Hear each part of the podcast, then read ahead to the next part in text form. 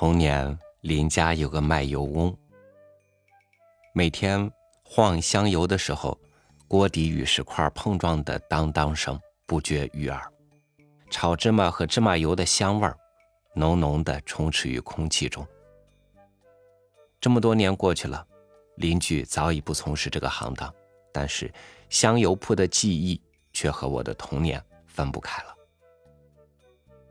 与您分享汪曾祺的文章。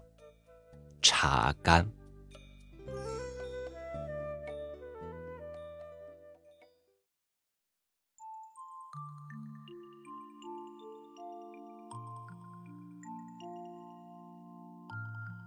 家家户户离不开酱园。开门七件事：柴米油盐酱醋茶，倒有三件和酱园有关。油、酱、醋。连万顺是东街一家酱园，他家的门面很好认，是个石库门，麻石门框，两扇大门包着铁皮，用奶头铁钉钉出如意云头。本地的店铺一般都是铺榻子门，十二块、十六块门板。晚上上在门槛的草里，白天卸开。这样的石库门的门面不多。城北只有那么几家，一家恒泰档，一家裕丰南货店。恒泰档倒闭了，裕丰失火烧掉了，现在只剩下北市口老正大棉席店和东街连万顺酱园了。这样的店面是很神气的，尤其显眼的是两边白粉墙的两个大字，黑漆漆出来的，字高一丈，顶天立地，笔画很粗，一边是酱，一边是醋，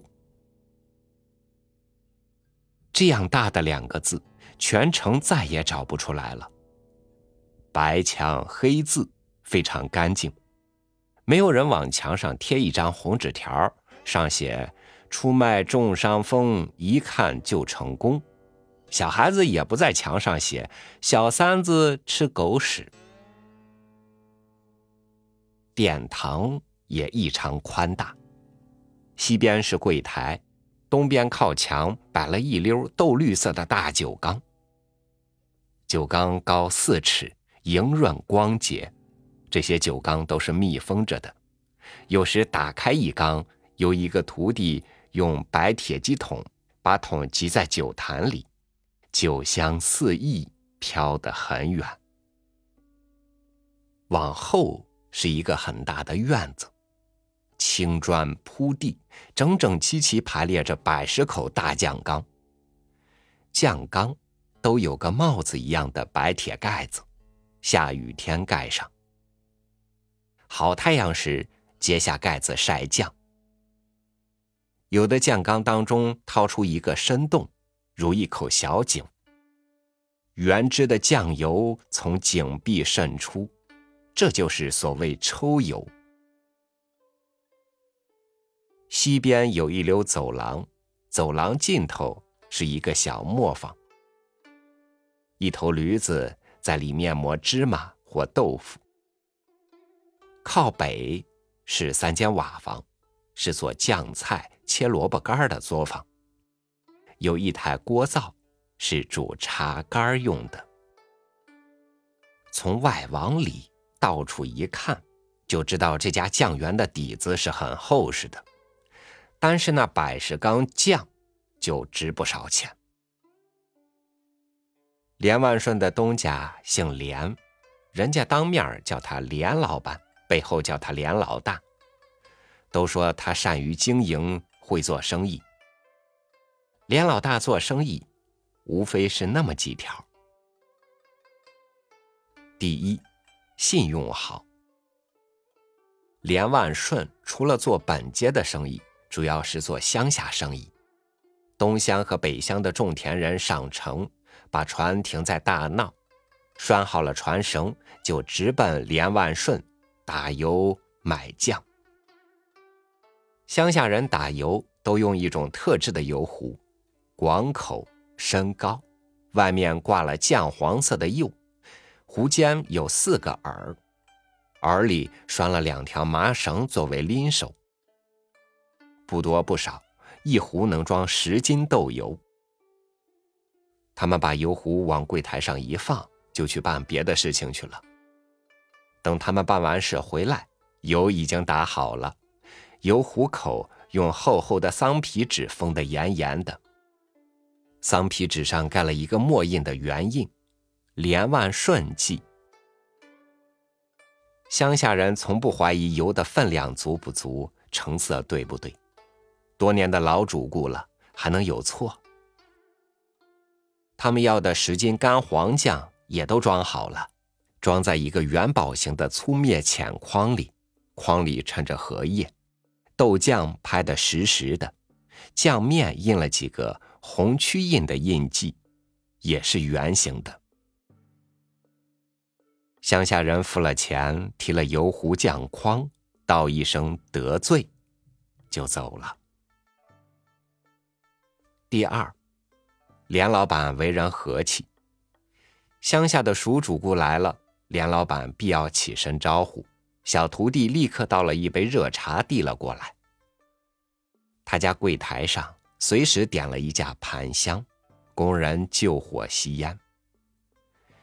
乡下人寄存一点东西，雨伞、扁担、箩筐、梨花、坛坛罐罐，连老板必亲自看着小徒弟放好。有时竟把准备变卖或送人的老母鸡也寄放在这里。连老板也要看着小徒弟把鸡拎到后面廊子上，还撒了一把酒糟喂喂。这些鸡的鸡爪虽被捆着，还是卧在地上高高兴兴的啄食，一直吃到有点醉醺醺的，就闭起眼睛来睡觉。梁老板对孩子也很和气，酱园和孩子是有缘的。很多人家要打一点酱油，打一点醋，往往派一个半大孩子去。妈妈盼望孩子快些长大，就说：“你快长吧，长大了好给我打酱油去。”买酱菜，这是孩子乐意做的事。梁万顺家的酱菜样式很齐全：萝卜头、十香菜、酱红根。糖醋蒜，什么都有。最好吃的是甜酱甘露和麒麟菜。甘露，本地叫做罗罗菜，极细嫩；麒麟菜是海菜，分很多叉，样子有点像画上的麒麟的脚，半透明，嚼起来脆脆的。孩子买了甘露和麒麟菜，常常一边走。一边吃，一到过年，孩子们就惦记上连万顺了。连万顺每年预备一套锣鼓家伙，供本街的孩子来敲打。家伙很齐全，大锣、小锣、鼓、水叉、碰钟，一样不缺。初一到初五，家家店铺都关着门。几个孩子敲敲石库门，小徒弟开开门，一看，都认识，就说：“玩去吧。”孩子们就一窝蜂奔到后面的作坊里，操起案子上的锣鼓，乒乒乓乓敲打起来。有的孩子敲打了几年，能敲出几套十番有板有眼，像那么回事。这条街上。只有连万顺家有锣鼓，锣鼓声使东街增添了过年的气氛。敲够了，又一窝蜂走出去，各自回家吃饭。到了元宵节，家家店铺都上灯。连万顺家除了把四张玻璃宫灯都点亮了，还有四张雕镂的很讲究的走马灯。孩子们都来看。本地有一句歇后语：“乡下人不识走马灯，又来了。”这四张灯里周而复始、往来不绝的人马车炮的灯影，使孩子百看不厌。孩子们都不是空着手来的，有的牵着兔子灯，推着绣球灯，系着马灯。灯也都是点着了的，灯里的蜡烛快点完了，连老板就会捧出一把新的蜡烛来，让孩子们点了换上。孩子们于是个人带着换了新蜡烛的纸灯，呼啸而去。预备锣鼓，点走马灯，给孩子们换蜡烛，这些连老大都是当一回事的。年年如此，从无疏忽忘记的时候，这成了制度，而且简直有点宗教仪式的味道。连老大为什么要这样郑重的对待这些事呢？这为了什么目的？出于什么心理？实在令人捉摸不透。第三，连老板很勤快。他是东家，但是不当甩手掌柜的，大小事他都要过过目，有时还动动手。切萝卜干盖酱缸，打油、打醋，都有他一份儿每天上午，他都坐在门口晃麻油，炒熟的芝麻磨了是芝麻酱，得盛在一个浅钢盆里晃。所谓晃，是用一个紫铜锤出来的中空的圆球，圆球上接一个长长的木把，一手执把，把圆球在麻酱上轻轻的压，压着压着，油就渗出来了，酱渣子沉于盆底，麻油浮在上面。这个活儿很轻松，但是费时间。连老大在门口晃麻油。是因为一边晃一边可以看看过往行人，有时有熟人进来跟他聊天他就一边聊一边晃，手里嘴里都不闲着，两不耽误。到了下午出茶干的时候，酱园上上下下一齐动手，连老大也算一个。茶干是连万顺特制的一种豆腐干豆腐出净渣，装在一个一个小蒲包里，包口扎紧，入锅，码好，投料，加上好抽油，上面用石头压实，文火微煮，要煮很长时间。煮得了，再一块一块从麻包里倒出来。这种茶干是圆形的，周围较厚，中心较薄。周身有蒲包压出来的细纹，每一块当中还带着三个字：“连万顺。”在扎包时，每一包里都放进一个小小的长方形的木盘木盘上刻着字，木盘压在豆腐干上，字就出来了。这种茶干外皮是深紫黑色的，掰开了。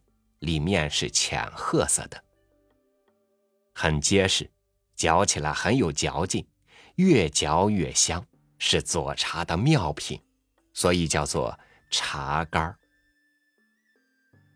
连老大煎制茶干是很认真的，每一道工序都不许马虎。连万顺茶干的牌子闯出来了，车站、码头、茶馆、酒店。都有卖的。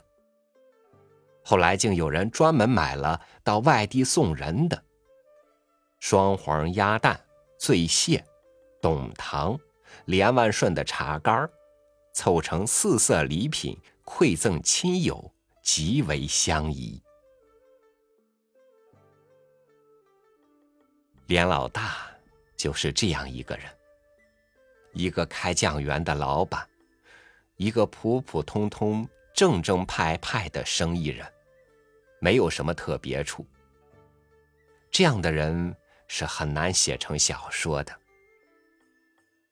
要说他的特别处，也有，有两点：一是他的酒量奇大，他以酒代茶，他极少喝茶。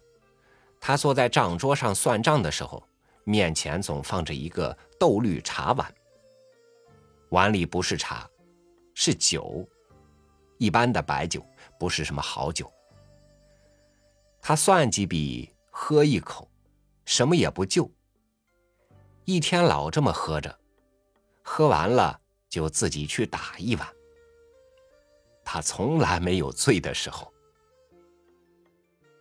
二是他说话有个口头语，的时候，什么话都要加一个的时候。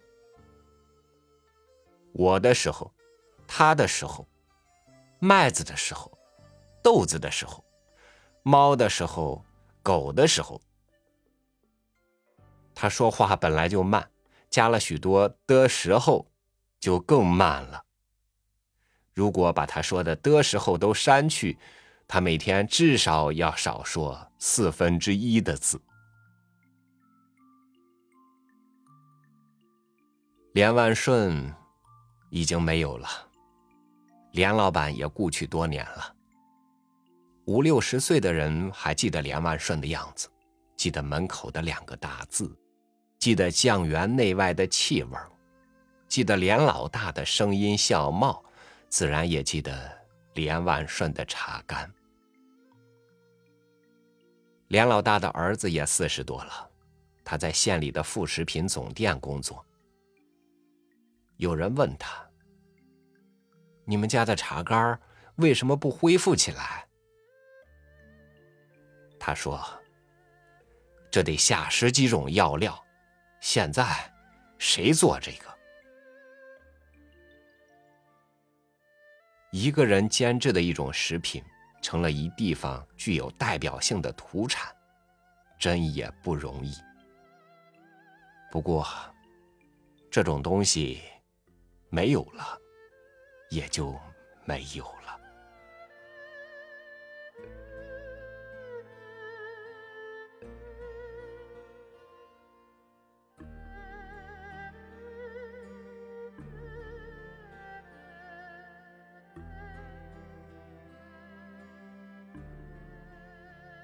现代人做个什么铺子，很难再单纯的以产品的品质作为竞争的优势了。商家更注重流量，更重效率，更关心收入本身。我们消费者呢，在购买商品的时候，也去关心它是不是便利，是不是在感受上觉得划算，嗯，而少去关心商品被倾注了怎样的心血。我不知道这样的买与卖的默契，会给生活带来更多怎样的变化，但是我们明显能够觉察到，有些东西。没有了，就是没有了。感谢您收听我的分享，欢迎关注微信公众号“三六五读书”，收听更多主播音频。我是超宇，祝您晚安，明天见。